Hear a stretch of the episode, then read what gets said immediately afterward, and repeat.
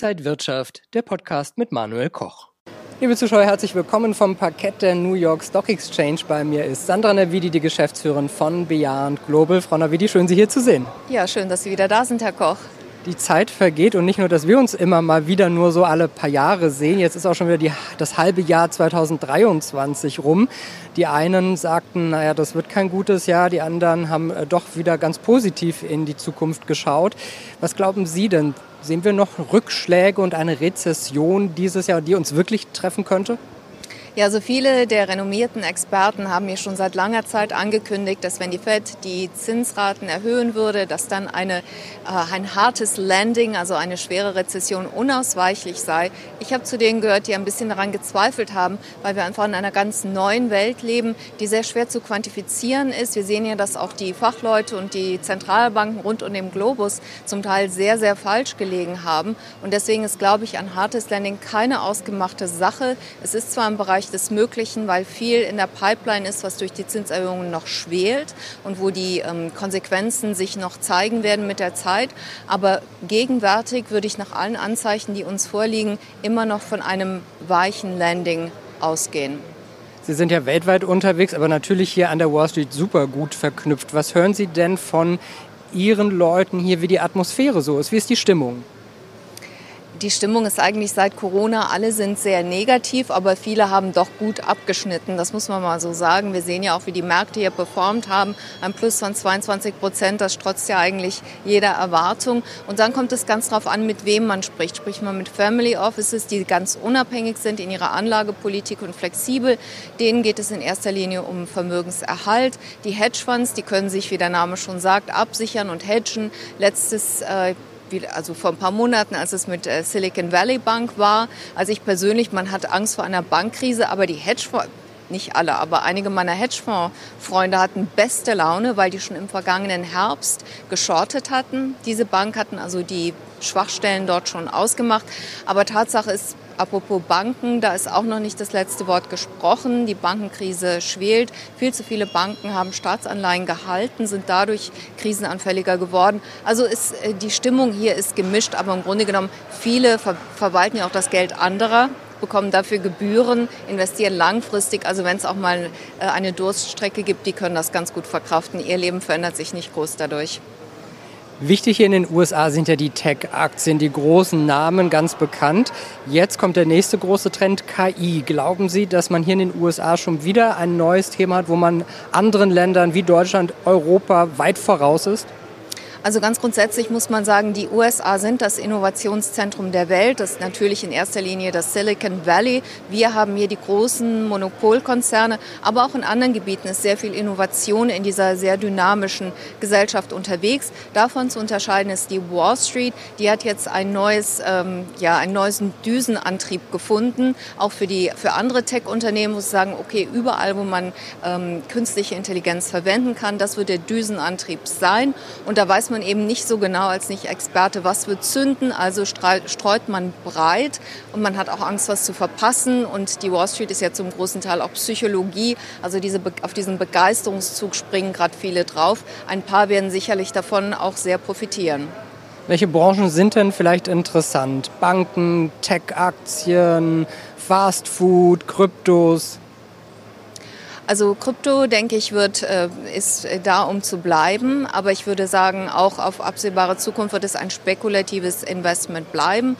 Die Finanzindustrie, da würde ich sagen, sollte man sich zurückhalten, außer man kann wirklich genau, ähm, man kennt genau die Balance Sheets, die Bilanzen, vor allen Dingen von den kleineren Banken. Ich denke, da werden einige noch in Schwierigkeiten kommen. Da wird es äh, ähm, Akquisitionstätigkeit, werden wir da sehen. Die großen Banken sind da sicherlich am, am sichersten aufgestellt. Und ansonsten die Gesundheit Gesundheitsbranche. Dann in der Tech-Branche muss man natürlich auf den Eintrittszeitpunkt schauen, dass es nicht äh, überteuert ist. Also insofern, ich glaube, Diversifikation ist immer noch ein, ein sehr guter Tipp im Moment, wo es volatil bleibt und ungewiss im, die Ungewissheit äh, ein, im System ist. Haben denn Unternehmen hier generell bessere ja, Startchancen? Sind die Regularien besser? Wird man hier politisch besser unterstützt? Ja, auf jeden Fall. Also wenn wir uns anschauen, die Agenda der beiden Administrationen, was jetzt innovative Technologien angeht, insbesondere auf dem Gebiet der Nachhaltigkeit, da werden Milliarden und Milliarden locker gemacht, auch Infrastruktur. Äh, hier ist die Besteuerung meist wesentlich günstiger, die Genehmigungsverfahren sind viel einfacher und kürzer und dann auch Subventionierung wird hier gerne betrieben. Man denkt es ja nicht so hier im rauen Kapitalismus, aber so ist es auch alleine, wenn wir uns zum Beispiel Elon Musk anschauen und Tesla, die haben auch sehr profitiert von staatlicher Hilfe. Also da wird vom, vom Staat aus sehr viel gemacht und da werden ja auch einige europäische und nicht zuletzt deutsche Unternehmen mit effektiv weggelockt, um sich hier anzusiedeln. Ja, politisch weiß man auch nicht so genau, wie es weitergeht. Joe Biden will wieder antreten mit 80 Jahren. Donald Trump will auch gerne wieder antreten für die Republikaner mit 76 Jahren. Gibt es kein jüngeres Personal, könnte man hier fragen? Er ist ein bisschen ein Drama, aber das ist ein Ausdruck des Dynastienproblems, was wir schon lange haben, als wir Kennedys, Bushes, die Clintons. Und das ist ähm, eigentlich eine Manifestation auch dieser extremen Ungleichheit, die wir hier sehen. Also wer von unten in Anführungsstrichen kommt und kein Geld mitbringt, der kann sofort vergessen oder in der Regel vergessen. Für den Präsidentschaftswahlkampf braucht man hunderte Millionen. Das ist eigentlich der große Nachteil hier, dass es ein Gerichtsurteil gab, Citizen United, was es erlaubt hat, auch Unternehmen hier zum Teil anonym zu spenden. Und dadurch wird die Wahl sehr verzerrt und deswegen sind eigentlich, kommen nur Establishment Kandidaten hoch.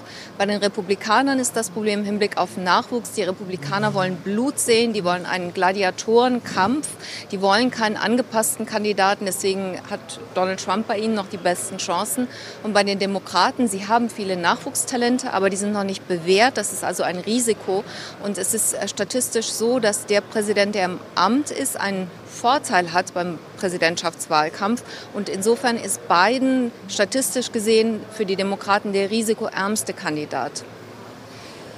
Jetzt äh, sehen wir die USA als die Finanzmacht eigentlich, aber bleibt das so? Kommen da andere hoch wie China und andere Schwellenländer, die vielleicht da irgendwann den Rang ablaufen?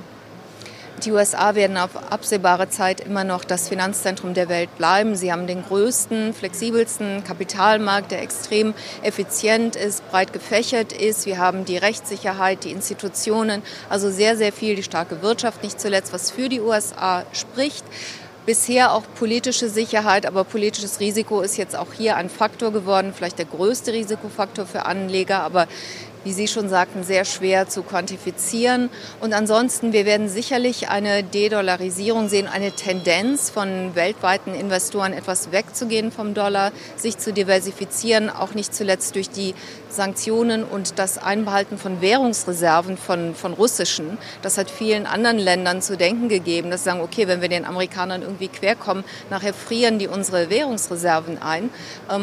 Aber das geht nicht über Nacht. Das wird sehr, sehr lange, ein langer Prozess sein. Und auch der Renminbi ist noch, das hätten die Chinesen auf der einen Seite zwar gern, dass man mehr den äh, Renminbi einsetzt, aber der ist halt überhaupt nicht flexibel in einer äh, von oben gesteuerten Wirtschaft. Also das kann man relativ vergessen. Aber sicherlich werden Länder im bilateralen Handel versuchen, mehr ihre eigenen Währungen einzubinden. Und grundsätzlich momentan mehr Chancen oder mehr Risiken hier an der Wall Street? Mehr Risiken sind ironischerweise auch mehr Chancen. Also aus jeder Krise gehen immer Gewinner hervor.